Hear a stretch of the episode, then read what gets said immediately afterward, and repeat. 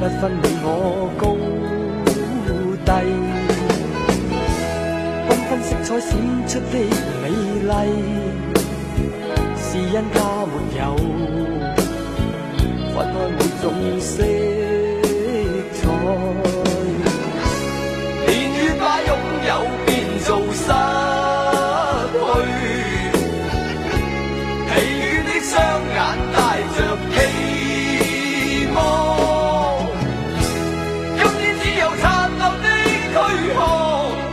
迎接光辉岁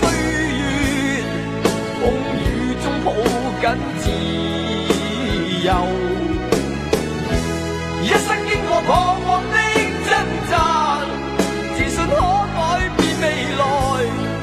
问谁又能做到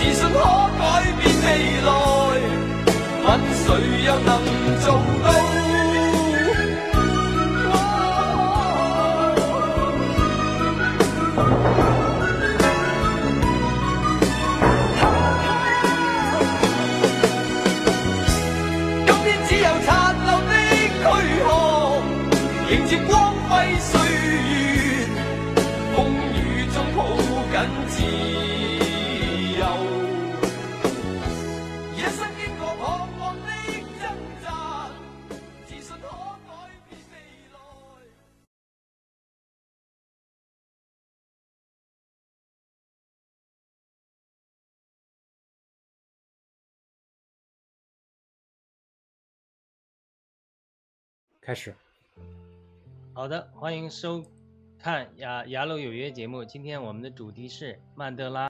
呃，街头运动和非暴力合呃合作。我们请呃中原佛手和圣地亚哥呃跟我们呃观众朋友打个招呼，谢谢。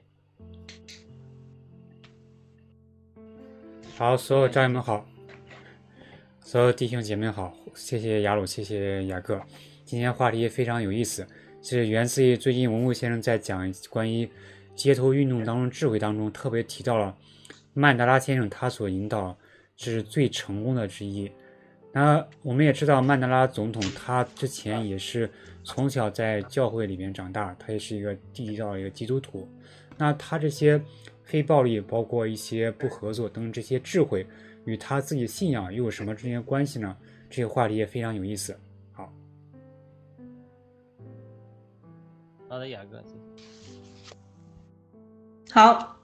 现在我，亲爱的我们全球的战友们，大家好，欢迎大家来到雅鲁漫谈的节目，我是圣地亚哥。嗯，我们今天嗯，在这个雅鲁的节目里，以基督的信仰为基础，然后大家弟兄姐妹还有亲爱的战友们在一起讨论这个非暴力不合作的这个话题——街头运动。我觉得这个在当今，无论是我们强强国之内，还是在各个国家的每一个角落，都是非常重要的一个话题。谢谢，交给主持人。好的，那我们把时间交给中原，给我们开个头，给我们做一些简介，谢谢。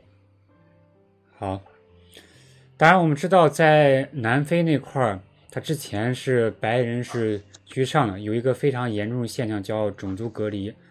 当然，我们如果搜索这些图片的时候，比如说在一些公交车站候车那个椅子上，包括在一些车站进站口，就是欧洲人和非欧洲人，非欧洲人其实就是当地的一些黑人，都有非常明显的不同这种区分。包括在看一些球赛、一些比赛的时候。这边有白人座椅，这边有黑人座椅，抱抱歉有一些噪音啊。亚茹，你那边可以静音一下。我这。OK。好，那我们继续。就是这种种族隔离之前是南非是非常严重的，这个事情也后来诞生了。后来包括曼德拉先生他自己引导了很多一些反对种族隔离运动，比如说有一个非常我们熟知的叫。反对种族隔离，然后不服从的一个运动。当然，它里边还有一个非常重要词汇，也大家比较熟悉，叫非暴力。啊，有一种说法是这样的：他这些关于非暴力这些理念，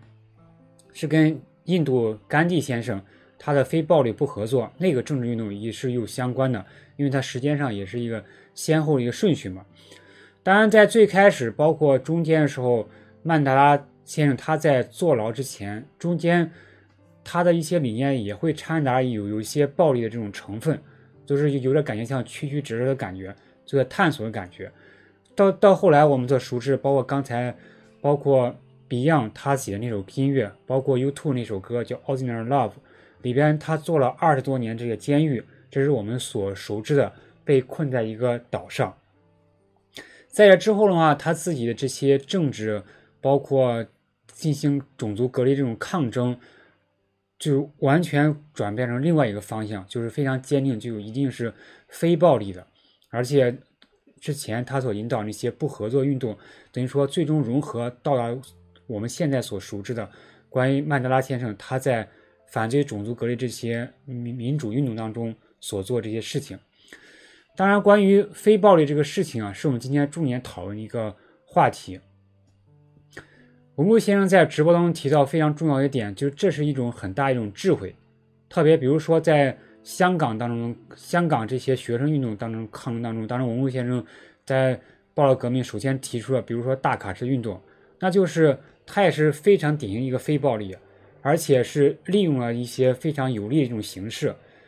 而且非暴力为什么他说他是智慧呢？最重要是在自己力量或整个群体力量不足以抗争的时候。是千万不能发生这种正面这种对抗的。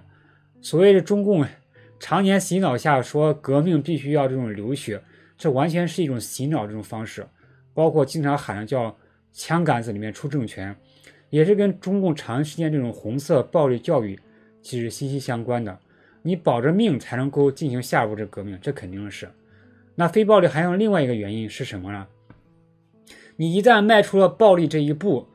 就给这些当权者，比如说中共，比如说当时那个南非那些当政者，包括当时的印度甘地，他所在那些政权，就一个非常好的一个理由或抓手来去对这些普通老百姓进行这种屠杀，所以说它是非常实际的。就从两个方面来说，当然，如果我们再从回到曼德拉先生他自己信仰当中，当然我们都知道，在基督信仰里面，在圣经里面有句话叫“爱你的这个仇敌”嘛。这句话其实我之前一直是很不理解的，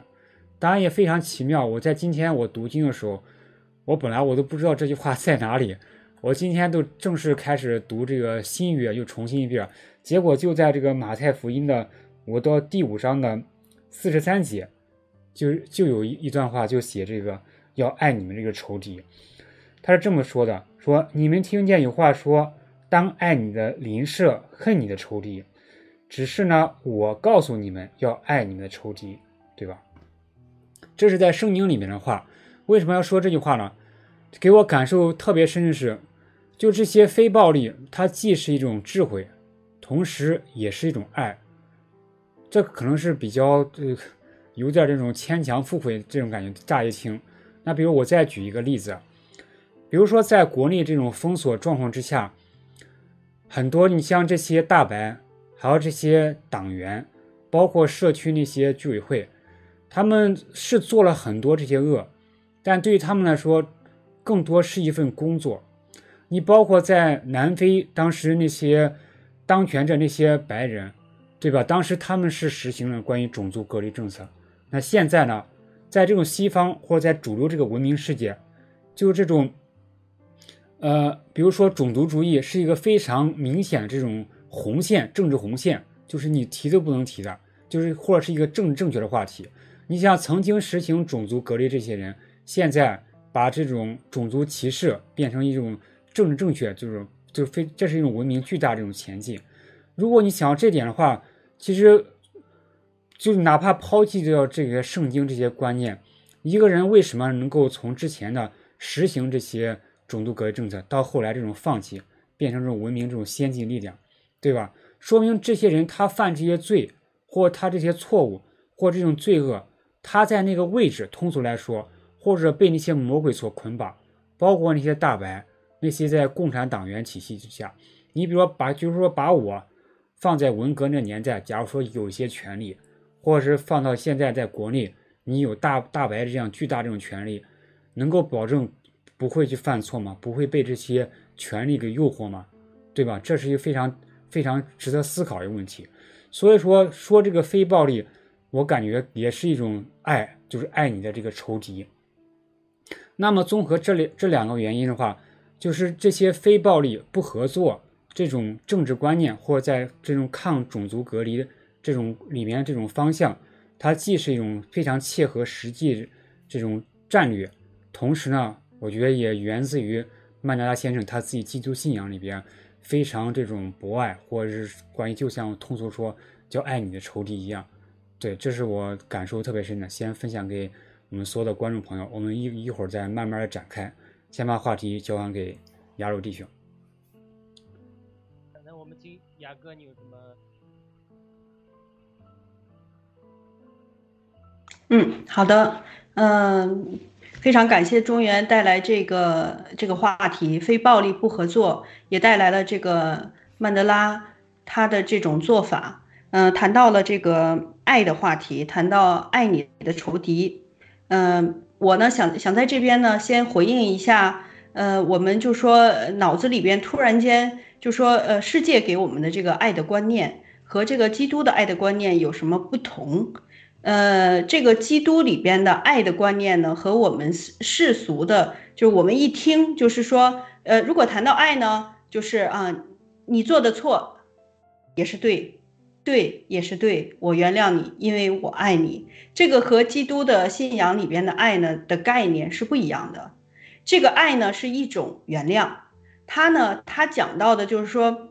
你所做的错，他还是错，他错就是错，对就是对。不能因为呃我要原谅你这个事情呢，就就等于说错变成对了，这个不是概念的一个转移，也不等于说说嗯，因为我爱你，原谅你，你对我的这种加害就消失了，不存在了，从当做从从来没有发生过，这个都不是就是基督信仰里边的关于爱的概念。基督信仰里边关于爱的概念呢，其实给我最大的感受呢。其实为什么就像中原弟兄提到的说，曼德拉提就是他用这种他的信仰来对抗这个当权者，他这个灵感或者说他这个思想的基础是来自于圣经呢？其实这个圣经里边的一个主线呢，就是说上帝是爱，爱包括什么呢？它它其实它的面儿是非常丰富的，爱包括说包括正义，包括怜悯，包括宽容，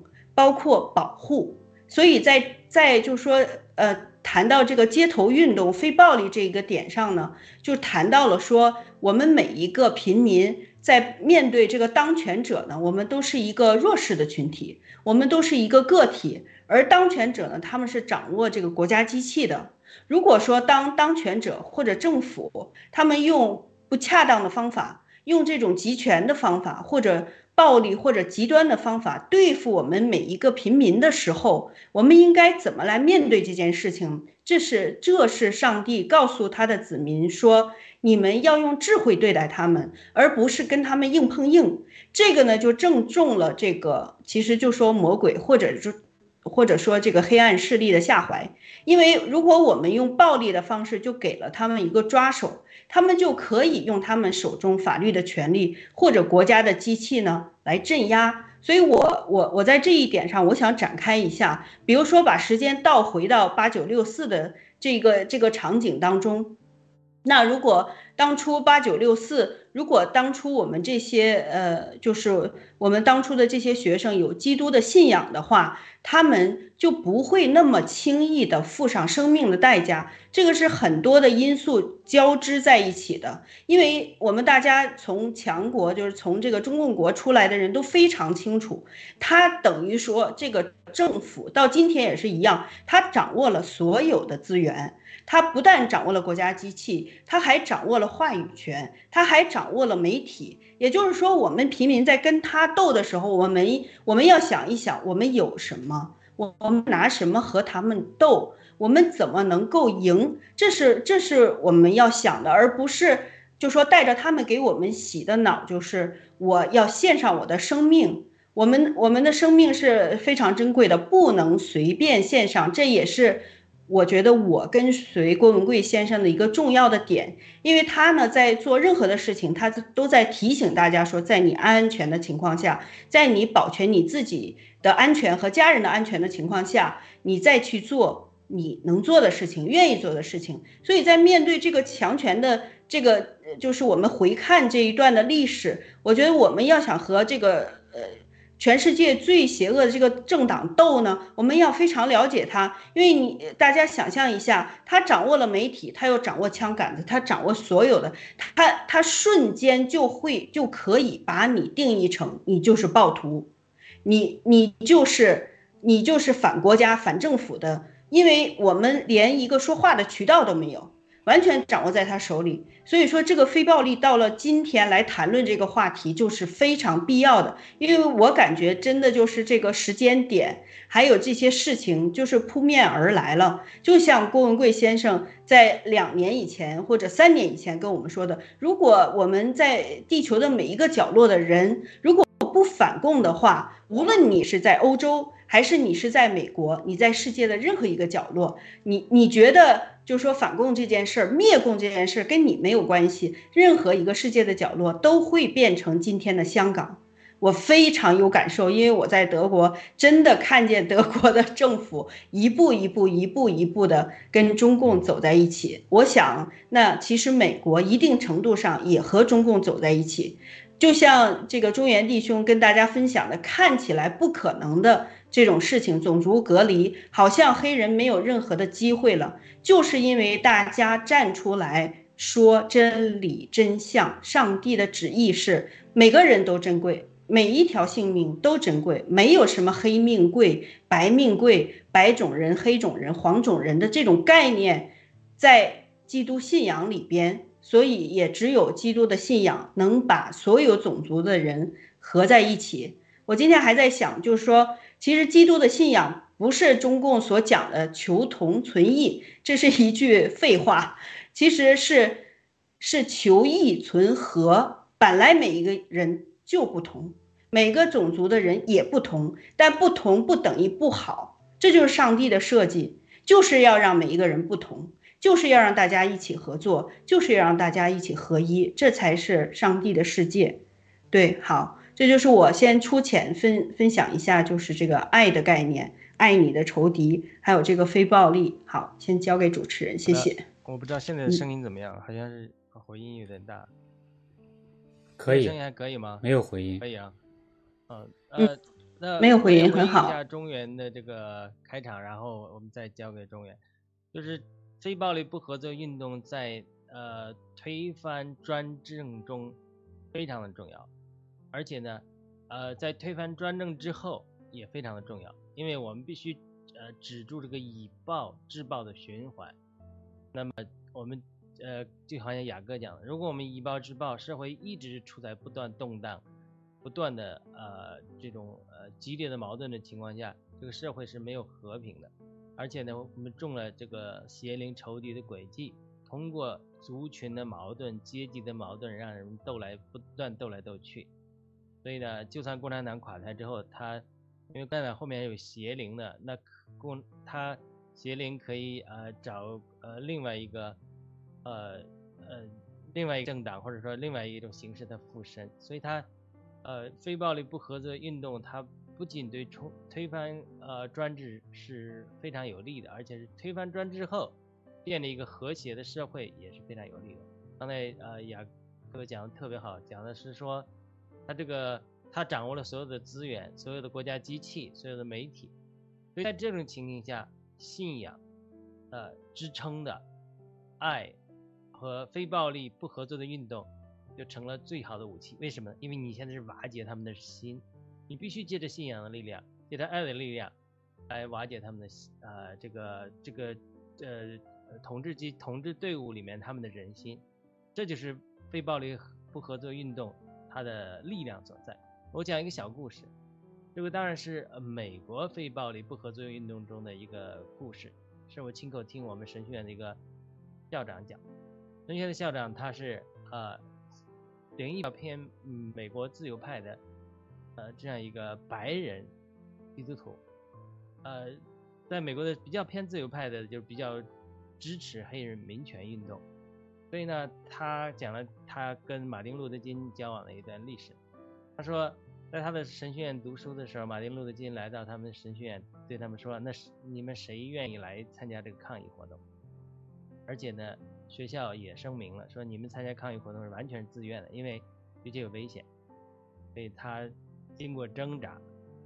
他就去了，就跟咱们参加暴乱革命现在有挣扎一样。他经过挣扎，他说，呃，去了就有危险，而且呢，大多数人白人还在站在黑暗的一面，是反对，呃，非暴力不合作运动的。他们呢站出来支持黑人民权运动和黑人站在一起。所以他首先第一个就是白奸嘛，他要出卖他的呃所谓的呃与他的白人的一般的立场不同，对不对？而且呢，还不光是说世俗界的白人，很多教会里的白人也是那个时候还没有觉醒，这是第一个难处。第二个难处，呃，他们有暴力机器，没有骑警，而且有有残酷的镇压的历史，所以他的确会有危个人生命的危险。所以在他这个情景，他就挣扎的祷告说：“他说我将来要做牧师呢，做呃教会的仆人。如果我现在就不能站出来，我怎么告诉我将来的这个信信徒、呃跟随者或者牧养的人，你为神的、权益站立起来？”他说他无法做，所以他经过挣扎之后，他就去了。去了之后害怕的不行，所以一个黑人老大妈看到他很害怕，就对他说：“孩子，儿子，my son。”你跟着我就没事的，所以黑人老大妈罩着他。儿子到那现场之后，看到很多刑警、敌警在那镇压，呃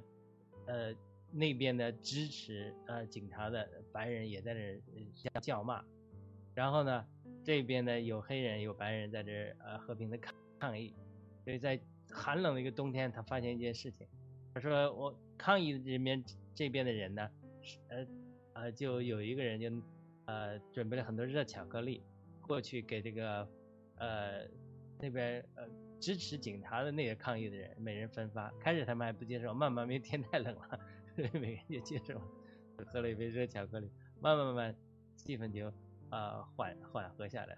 这是一个故事。呃呃，另外一个故事就讲的说，他们在最激烈的时候要发生冲突的时候，他们这边呃支持民权运动的人有一个抗，有一个人就说让我们替对面的人祷告，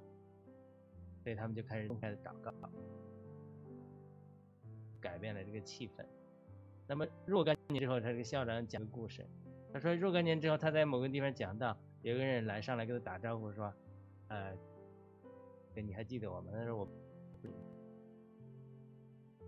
时候我们在这边抗议对阵时候，你在对面，我在这边，我是警察。但是呢，后来，呃，这个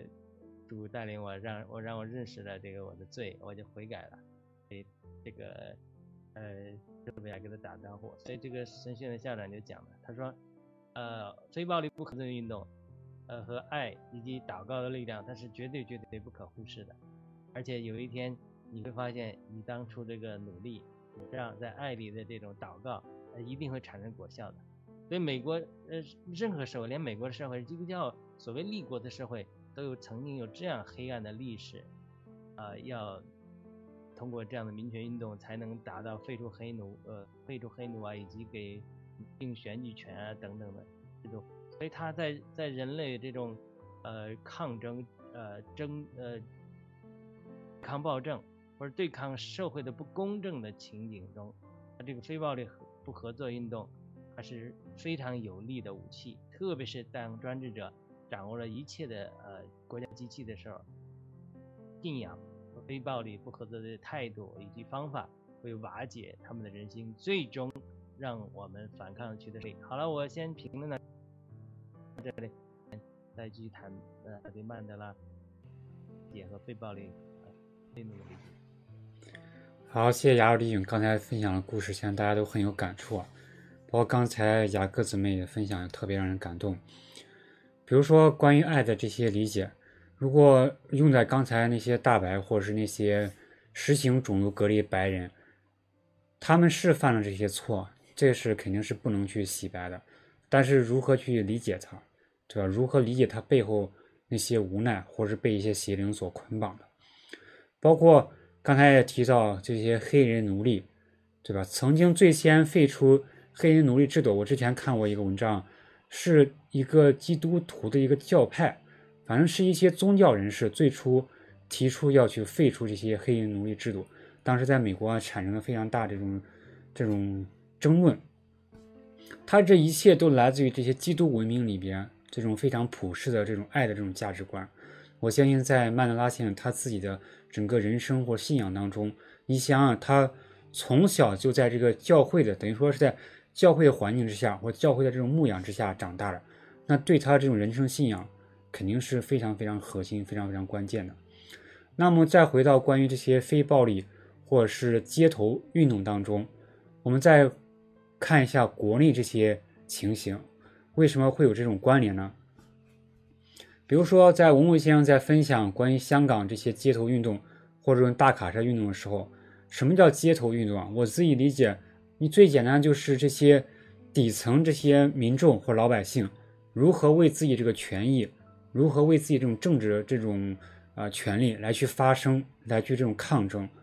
对吧？这是最本质这些意义。你想被封在家里面的那些老百姓或者那同胞，对吧？或者是就是。在各个地方看到就这些亲戚朋友吧，他们肯定是属于最底层的，他们没有这些大白的这种权利，也更不可能有这种党员这种权利。他们如何去抗争呢？他们被封在家里边，他不能去上到这些街头，但是同样，他也是一个街头运动这种形式。在文物先生的这个直播当中，其实给我启发特别特别大。首先在。不管是在八九六四，还是在曼德拉先生这这种反对种族隔离这种运动当中，包括包括在印度那些就甘地先生所所发起那些运动，包括在香港这些大卡车运动，就是非暴力或者是不服从这两个核心这种关键点，同样也适用于咱们强力所有这些同胞被隔离，包括最近还在上演这种富士康这些惨剧。首先，比如说我们在看到一个场景里边。一个男子，其实这视频很多啊。一个男子被封的实在受不了了，然后拿刀架在一个人的这个脖子上，或者前段时间在富士康一个在被困在这个他们的宿舍楼，他那个宿舍楼其实就跟我们学生时代那种学生楼一样，一个宿舍住了好多人，七八个人这样，然后被封的实在受不了，把那个下面那个门卫直接给杀了。这些惨剧如果在视频当中你是经常可以刷到，这些暴力这种事情一定是拒绝的，为什么呢？你首先，这这这就是人有很多这种理由，包括我自己，我之前也强烈的时候，我自己也遇到过一些，就是被这些当权者所压制那种情形吧。就当年我这种小愤青的时候，就非常想这种一就是一冲动，好像就是抡起个东西马上就要上那种感觉，这是人非常正常这种想法或者这种行为，而这种想法就是。一般是在发生这种情况之下就占据首位的，就特别容易去做的。但是你想想之后会发生是是什么呢？对吧？首先，他对于保保全自己的生命绝对是百害而无一益的。就刚才呃雅各姊妹提到一点，其实大家肯定感触也非常深。文武先生在整个暴乱革命当中一直在强调每个战友的安全，安全的前提之下再去进行这些暴乱革命力所能及的事情，对吧？包括前段时间在。强烈有一些战友，他们被实在封的受不了，跟文武先生联系说，要这个呃，要有点像那种揭竿那种感觉，要这种支持新中国联邦在强烈。文武先生就是明确拒绝了，对吧？文武先生说的也非常实在，我现在没有这个力量去保护你们安全，在这种情况下，无论如何他肯定是不会赞成去实行这些，因为面对的是什么？肯定是一些流血和牺牲，是吧？这是我们所有战友感受很深的。那么再回到这个话题，我们所有这些老百姓必须要去拒绝这些暴力。但是在这之外呢，其实我们可以去做很多。那比如说，最简单，你那些被封在家里、被封在楼楼上这些同胞或者是老百姓，我们可以在这种面对生命、面对危险的时候，我们可以利用任何这种公共资源或者这些设施，在不伤害他人前提之下。能够引起一些重视，对吧？如果我们看香港大客车运动，它为什么能够去成功呢？它其实也利用这种公共资源，比如说这些道路交通，能够把它给瘫痪。然后这些当权者，他们同样是息息相关的。那比如，假如说一个人你利用家里边水或者气，因为水和气它也属于公共这种资源，它和整个小区或整个这个城市它息息相关的。那比如说。那些裕达老员工，他们在富士康，他们最先开始怎么去抗争呢？是吧？拉起了火警警报，是吧？或者是点起了这些火，然后呢，那那些火警或者那些消防，他肯定要过来，对吧？你过来的时候，你门肯定要打开啊，你楼你不可能还要封着。那在这种情况下，你起码你的人身得到这种自由，是吧？得到自由，那些被发烧的或者饿的一口饭都没没得吃的这些人。才有可能有活着这些机会，对吧？你一旦去解封了，或一旦出来了，那一切都是生命，都是有很大这些希望的。这些都是街头运动当中的那种智慧。当然，做到这点，我自己也是特别惭愧的。这个话题我最近这一周讲了好多次了。我我在刚才我说在强烈有做一个愤青的这种经历啊。就在长时间这种中共这种洗脑教育之下，打打断一下，好像有留言入医生留言说你有回音，我不知道是什么原因。这是麦的，刚才是关着的。有回音？呃，也许雅哥也关一下麦。呃，雅哥关着麦，没没有雅哥没有声音，应该是关着麦。你你你现在听着直播有回音吗？我没有听到有回音。看的是外面人听到有回音，我不知道。那我先把麦关掉。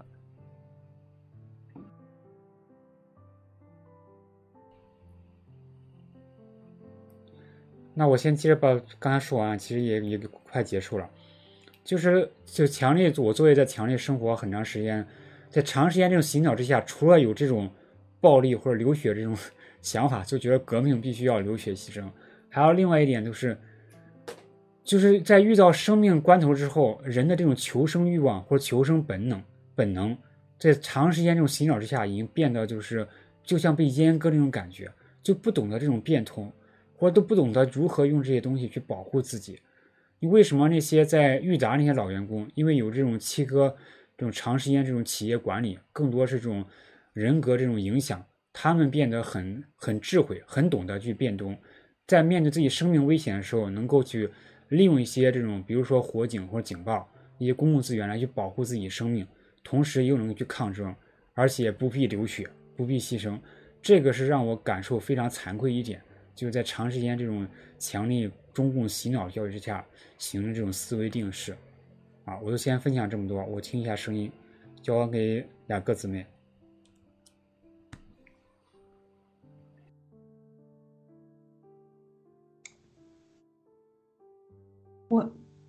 听不到大家的声音了。呃，你现在听得到吗？你们先讲吧，我听不到大家声音。哦，呃，我我们听得到你的声音。那好，那那那雅哥调整一下，我我回应一下。好的，那对，就是呃，新中联邦它一个特点，呃呃，文贵先生一个特点，他就就是呃一直提倡非暴力呃不合作。虽然我们不不太用这个词，但是就是说我们不要去暴力反抗，因为这是基于呃文贵先生对呃中共暴政的残烈程度的一个认识，知道呃你跟他硬硬碰硬是以卵呃击石的，呃这个是绝对是没错的。那另外一方面呢，呃呃是呃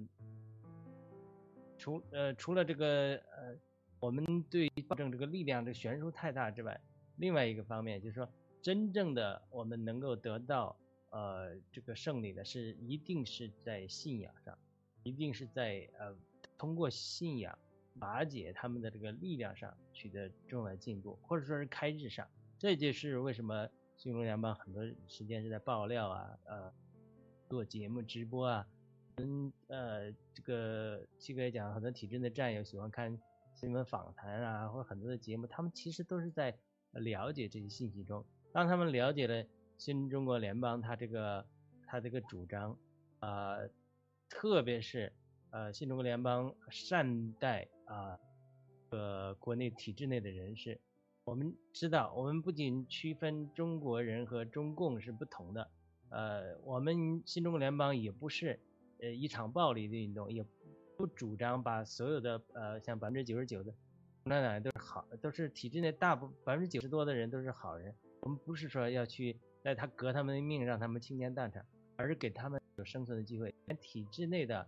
呃公检法的人士，我们都不会对他们呃这个这个斩尽杀绝。呃，按照七哥讲的爆料，那如果他报告给这个呃 FBI，让把那个呃那个他们来当时来美国那些那些人抓刘延平，抓住的话，那个刘什么刘延平，对刘延平，呃抓住的话，那那他是可以整，但是他第一个违反了自己信用，对不对？第二个呢，我们不是针对他这个人，我们针对他这个体制，所以呢，呃，七哥也在爆料中，这个对国内公检法就产生了很深远的影响，对不对？我们不把他们整死，所以在呃甚至战友被喝茶的时候，都受到很多公检法人士的他的呃这种宽容的对待。我在参加爆料革命之前，神就给我一系列的感动，呃，带领我未来的道路，就是呃，通过异梦啊，启示我将来中国政治的一些变化。那个时候我完全不懂，因为我完全没想到，呃，将来有有机会参与政治啊，参与这种运动啊，完全是想着在这个属灵的象牙塔里读经啊、祷告。可是，一系列神给我一系列感动，让我呃，就是必须去思考。其中一个神给我的一个图画的言语感动，就是在一个呃异梦里，我被呃带到中国去。当然，它这种是图画的语言，就是像从空中呃这个烟囱里降到我嗯原来那个大学里一样。然后呢，就碰到很多人反对，又被又被迫出来了。但是呢，呃后后来下一个场景就是从树上就下来了。呃，那当然有很多属灵征战的情景。等这个征战的情景结束之后，哎，我就在躺在一个一个类似的那种躺椅上安息在那里。我的一个在国内的同事，原来是共产党员，以及我在美国这个校友，他是呃搞民运的，都坐在那边啊一起聊天。这这是神给我的一个图画的语言，就是说他呃你你好像神奇的这种力量呃从烟囱啊降下来，它是讲到这种呃这种呃圣诞老人，然后他其实讲福音，讲信仰的力量。当那信仰的力量一这个福音一直力量一直在传播的时候，他慢慢慢慢呃，当然会经过很多的征战，征战之后人心会改变。那当然，这个也是神给我的感动。将来中国就社会实现社会的和解，就是他是图画的语言，神对我说话，就是说，当他这个党员他是预表的他体内之体制内的人士，对不对？他都是我的身边的朋友。那另外一个是国外的这个校友，他是民营人士，他们都坐在呃这个一起聊天，好像很静的情景。这就就给我一个感动，就是神呃。我的感动就是，将来中国经过这场呃政治的运动和福音的运动之后，会实现社会的大和解，这个是呃我得到的一个感动啊。那因此你要实现社会大和解的话，就在这个新的运动中，就不是过去那种暴力革命那种呃这个又加上新的成分的过程，而是一个必须在信仰与爱与包容的基础上一个新的时代革命。香港人讲那个时代革命实在是太好了，新的时代革命。那在这个过程之中，我们面临一个将来一个中国社会实现大和解的过程。我我也讲过很多次了，也给我感动。将来中国体制内的很多人会接受耶稣基督，进成为这个改变的力量。所以我们在这做的工作绝对不是偶然，不能看外面的一些数字，呃，一些简单的经历，因为这是神要做的，一定体制内很多人的人一定会信主。一定会接受信仰，会发生巨大的改变。而这个工作就是基督徒战友在这里要做的，这是我坚定相信的，也是相信神给我的感动。来，我刚才雅哥没有声音，我们现在叫雅哥评论一下。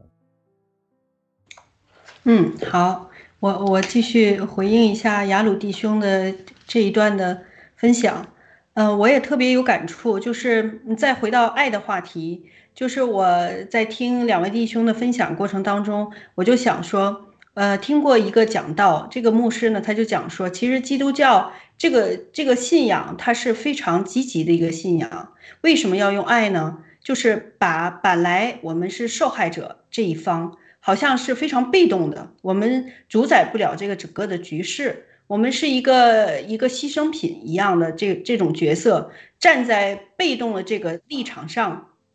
但是现在呢？但是现在就是，嗯，用爱的方式，爱呢，呃，就是圣经里面讲，爱可以，呃，呃，接纳一切，包括一切，这是一个神的，就是上帝的一个非常大的智慧。为什么呢？这个爱是非常无敌的，因为就算作恶的人，恶人，人人都需要爱，没有人不需要爱，哪怕他是施害者，他也需要安全。他也想活着，他也不想去死的。所以说，就算他有再大的权利，到最后，任何一个帝王，我们读圣经的弟兄姐妹都非常熟悉。任何一个有多大权力的帝王，他都会找一个他信任的、诚实的、他能够依靠的这么样的一个人，然后跟他一起合作，把他最珍贵的东西，呃，跟他分享或者交给他。或者让他帮助他一起管理，甚至说管理他的国家。所以为什么要用爱呢？这就是这个秘诀就在这儿。然后我我理解就是这个非暴力不合作的这个一点呢，其实很大的程度上呢，并不是说我们是小绵羊，我们什么都不做，而是不要做无谓的牺牲。这是上帝想要告诉我们的。因为就是我，我听这个郭文贵先生他上次的一个大直播，我我记得他说的一句话是非常印象非常深刻的。他说，街头运动是这个民主运动，就是这个民众运动的最粗浅的一种方式。其实我在想，我我我一段时间我一直在想，我们都觉得说中共这个这个组织或者这个政党，他们的就是说行为方式看上去很蠢。为什么要这样杀鸡取卵呢？为什么不发展经济呢？我们有很多很多的问号，都是站在我们自己的角度上来认识他的。其实他呢是很厉害的，中共这个这个组织呢，它厉害在哪里呢？它它组织管理的非常严密，它不是我们想象的那那样一盘散沙，没有任何的应对，好像是。我们想象的这个样子，一个一个当权者，他突发奇想，其实他的组织管理是非常严密的。所以说他在镇压这个学生运动，或者说追杀这个反对他的人，我们我们大家现在都都越来越有感受了啊，包括呃，我我岔开一个话题，包括对黄家驹的这种做法哈，有是有这种可能性的。当然，现在我没有能力去举证了。包括对 Michael Jackson 这些人反对他的人，如果说没有站在一个安全的背后有一个支持他的力量的时候，他如果有机会了，他都会不遗余力的。他是反过来跟犹太人的做法。他也是追到你天涯海角，要把你斩尽杀绝，因为你就是一束光，你就是照到他的他的这个黑暗，所以呢，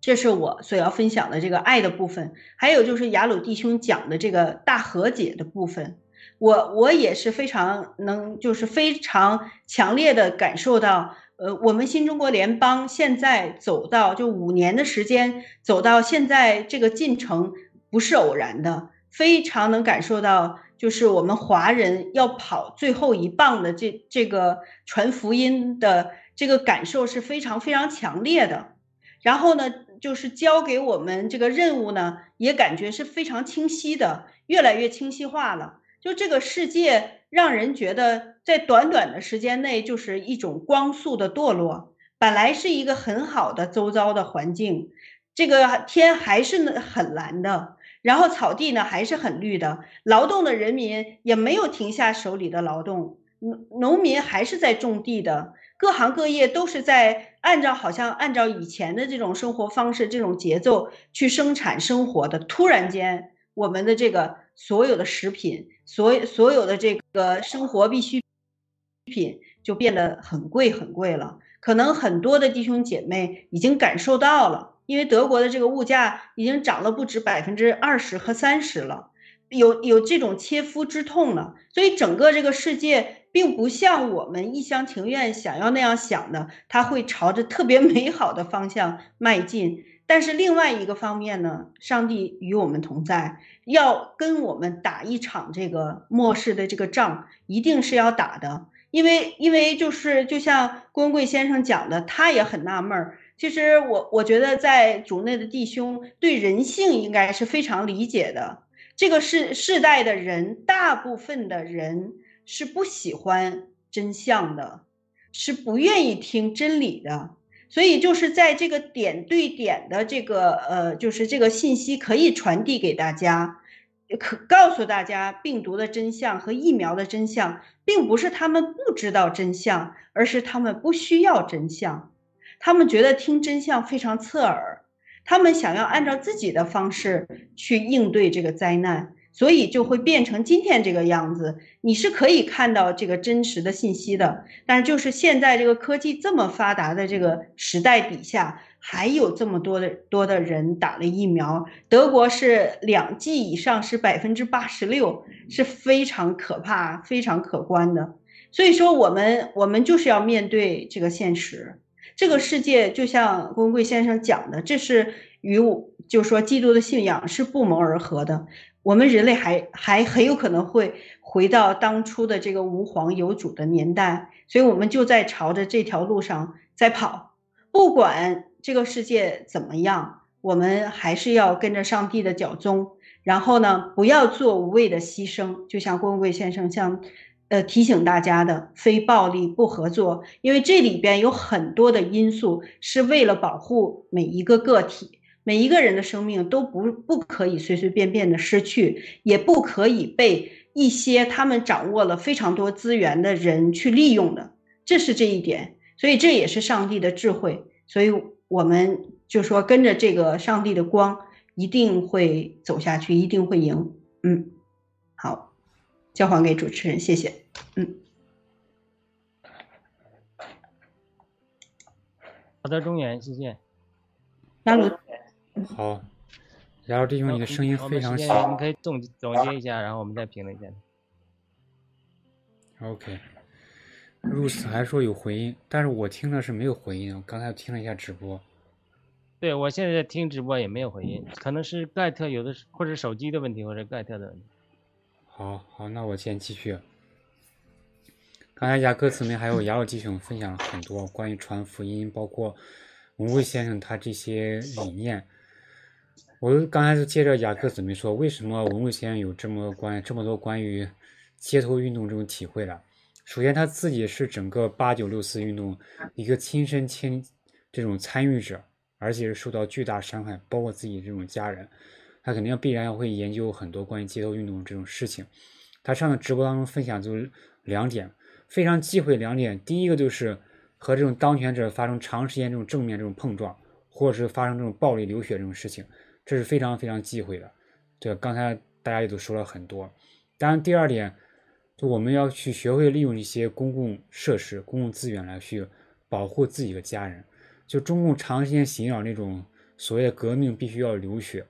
包括呃。被长时间洗脑，就丧失这种最基本这种求生本能，或这种最基本这种求生技巧。这种情况之下，是必须要去学会去保护自己的家人的。这是两点是非常非常关键的。而且刚才两位分享关于传福音过程当中，关于整个国内，你像我之前我在北京教会也有待过，在我们老家河南的教会其实也有待过。现在传福音。我自己的亲身体会啊，特别是需要需要有一些这种有，比如说像上次雅各姊妹分享的，就他像他这样有有见识，而且有有一些社会阅历，同时又又非常的爱主的人，去深入一些底层吧。我们通俗说是一些底层吧。你像我们在老家的时候，跟北京体会最深的时候。老家那些很多一些传教的或者是一些牧养的人，他们跟北京那边一些资源是差距非常大的，这个一直有点像那种教育这种差距一样，对，这是我感受很深的。当然，在这种后续过程当中，就在整个这个街头运动，包括刚才文木先生分享很多街头运动这种智慧，我们看到还有一点是，就神的爱、神的智慧，就虽然。我们报了革命这种战友，不是说全都是这种基督徒，但是是何等这种相像。比如说在圣经里边，就有一有有一句话，我不知道具体是怎么说啊，就是说这个世界是不太喜欢这样基督徒的，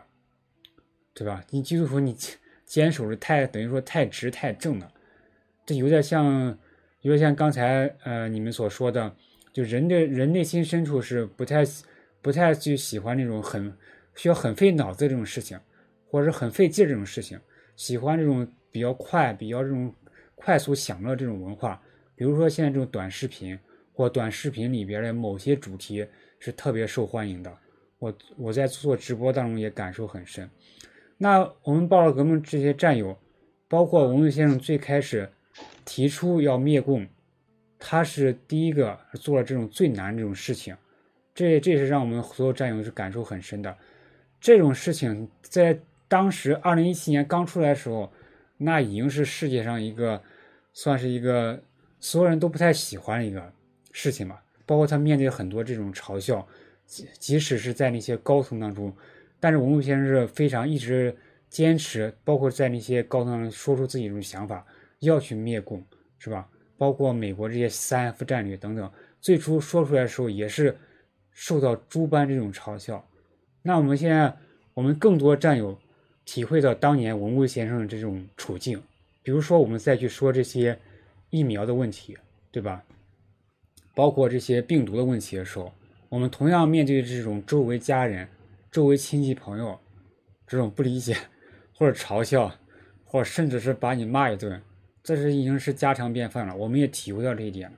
那这我们报了革命这些战友、这些群体，虽然现在是。受到越来越多这这种世界上爱慕爱好这种正义，有这种神的这种恩典，这些人的这种支持，就更多人认识到中共这些邪恶，但是依然是在整个世界当中是属于一个独特一个群体吧，就非常像圣经里面所说的，在整个世界不受不太欢迎我们的时候，但是我们还是要坚持这些公义，坚持这些正义，而不能说是随着这种身体或这种肉欲这种喜好。对吧？去做其他这种事情，嗯，我先分享这么多，交完给雅鲁弟兄。有回应，谢谢。雅鲁弟兄，我可以回应一下中原刚才说的那一段的经文吗？我不知道出处，但是我记得这一段的内容，这一段的经文就是说，这个世界恨你们，他们在恨你们之前，他们已经恨我了，因为你们的好行为显出他们的恶来，应该就是这么三句话的经文。我觉得，呃，圣经写的特别的精彩，那雅鲁弟兄可能会更加的熟悉。所以我就想说，嗯，这个世界确实是把我们的处境说的再清楚不过了。嗯，好，我先说到这儿，交还给雅鲁弟兄。好的，因为时嗯间的原因，我也最后讲一句话，我们今天呃节目已经到结束的尾声了。我讲过了，呃，我相信中国体制内的很多人会接受耶稣基督的信仰，会成为和平转型的一个根本性的力量。那我们知道，在过去的几十年，从八十年代开呃开放以来，呃，福音在中国的传扬非常大，带进一波的复兴。但是那一波的复兴主要是以底层人、农民，呃，受到社会管制比较松的那个群体为主，而新一波的福音运动是进入城市，特别是在城市教会，呃，知识分子中间。因此呢，最近这几年的呃对基督教的压迫，主要是基于这个背景，因为福音的运动是在进入呃社会中间阶层、精英阶层，所以因此现在所看到的外面的政治的斗争，其实都是临界这个斗争的一个呃一个映射，因为呃福音要深入到社会的中坚力量中、体制内的人士中，而这个最终成为中国社会转变的力量。而我坚信这是神的呃旨意，所以呢，呃，我们呃这个对体制内的朋友们，如果呃有幸能看到这个节目的话，呃，对您呼吁，您是上帝所拣选的，你要呃出来做光做盐，祷告神赐给你智慧和力量，能够参与这样的非暴力不合作运动。你可能枪高枪口抬高一寸，或者说有些事情不去作恶，或者是说呃其他的方法，在保证自己安全的情况下，其实有很多很多的方法，呃，让我也让我让我我们能够一起推动呃新中国联邦暴乱革命最后的这个胜利和社会的转型，我相信一定会成功。而你们就是最关键的力量，因为当你们有信仰的时候，你们呃不再为生机，不再仅仅呃为了生存而去与大家妥妥协配合的时候，很多人说，那我只是在呃没办法混口饭吃，或者我自己的利益。但是有一天，我们的信仰的力量会大到一个地步，会让我们愿意做出牺牲，为了一个中国人美好的未来，为了我们良心的平安，为了一个更好的世界，我们会做出这样不同的抉择。当我们呃中社会的中坚力量、体制内中坚力量做出这样一个不同的抉择的时候，高层他共产党他也无法再控制了，所以那个就是整个他那个邪灵的力量对人的掌控就失去了。好的，那我们不知道中原还有什么补充没有？最后交给中原啊来结束这个节目或者一个祷告。行，那我们，呃，我非常有感动，为我们所有这些同胞，还有这些体制内这些，呃，党员战友，我们也简单祷告一下。在天父啊，特别感感恩我们和雅鲁弟兄还有雅各姊妹一起做今天这个节目，我们特别的欣喜，特别担心，强烈所有这些同胞，特别是此刻还依然被关在家里边或关在隔离所，甚至被关在各种荒郊野地，这些受到中共非人待遇这些同胞，这些十四亿同胞，特别是最近西藏还有新疆那边，有很多还在路上，因为没有离江证，背着几百个馒头要走回家这些同胞，主要孩子特别的先把他们交在您的手中，求主赐予他们平安。赐予他们智慧，特别是那些被关在家里边，让他们有勇气、有力量，在保全自己安全情况之下，能够用一些抗争手段保护自己的家人，也给那些在体制内所有这些党员、所有这些战友，求助给他们智慧，带领他们前方的这个方向有一个正确的道路，能够做光做盐。感谢神的恩典。以上简单祷告是奉靠恩主基督耶稣得胜的名求，阿门。太好了，太好了。那我们呃，牙哥还有补充吗？嗯，我就补充一句吧，就是嗯，看到我们节目的这个体制内的同胞们，你们没有更好的选择，加入新中国联邦，一起灭共吧，不然你们的自己的安全、孩子的安全、爱人的安全，没有人有安全，你们也没有地方可以放你们的财富，这个是非常实际的东西。嗯，求上帝怜悯大家，嗯，来救光吧。嗯，好，谢谢。因为时间的原因，我们感谢，呃呃，中原佛手，感谢圣地亚哥战友呃的讲，我们也感谢观众呃的互动，感谢呃入死医生，感谢呃其呃遇见希望，呃等战友，谢谢你们。好的，我们下周再见。爱战友们，拜拜，就生好再见。拜拜。好的，拜拜。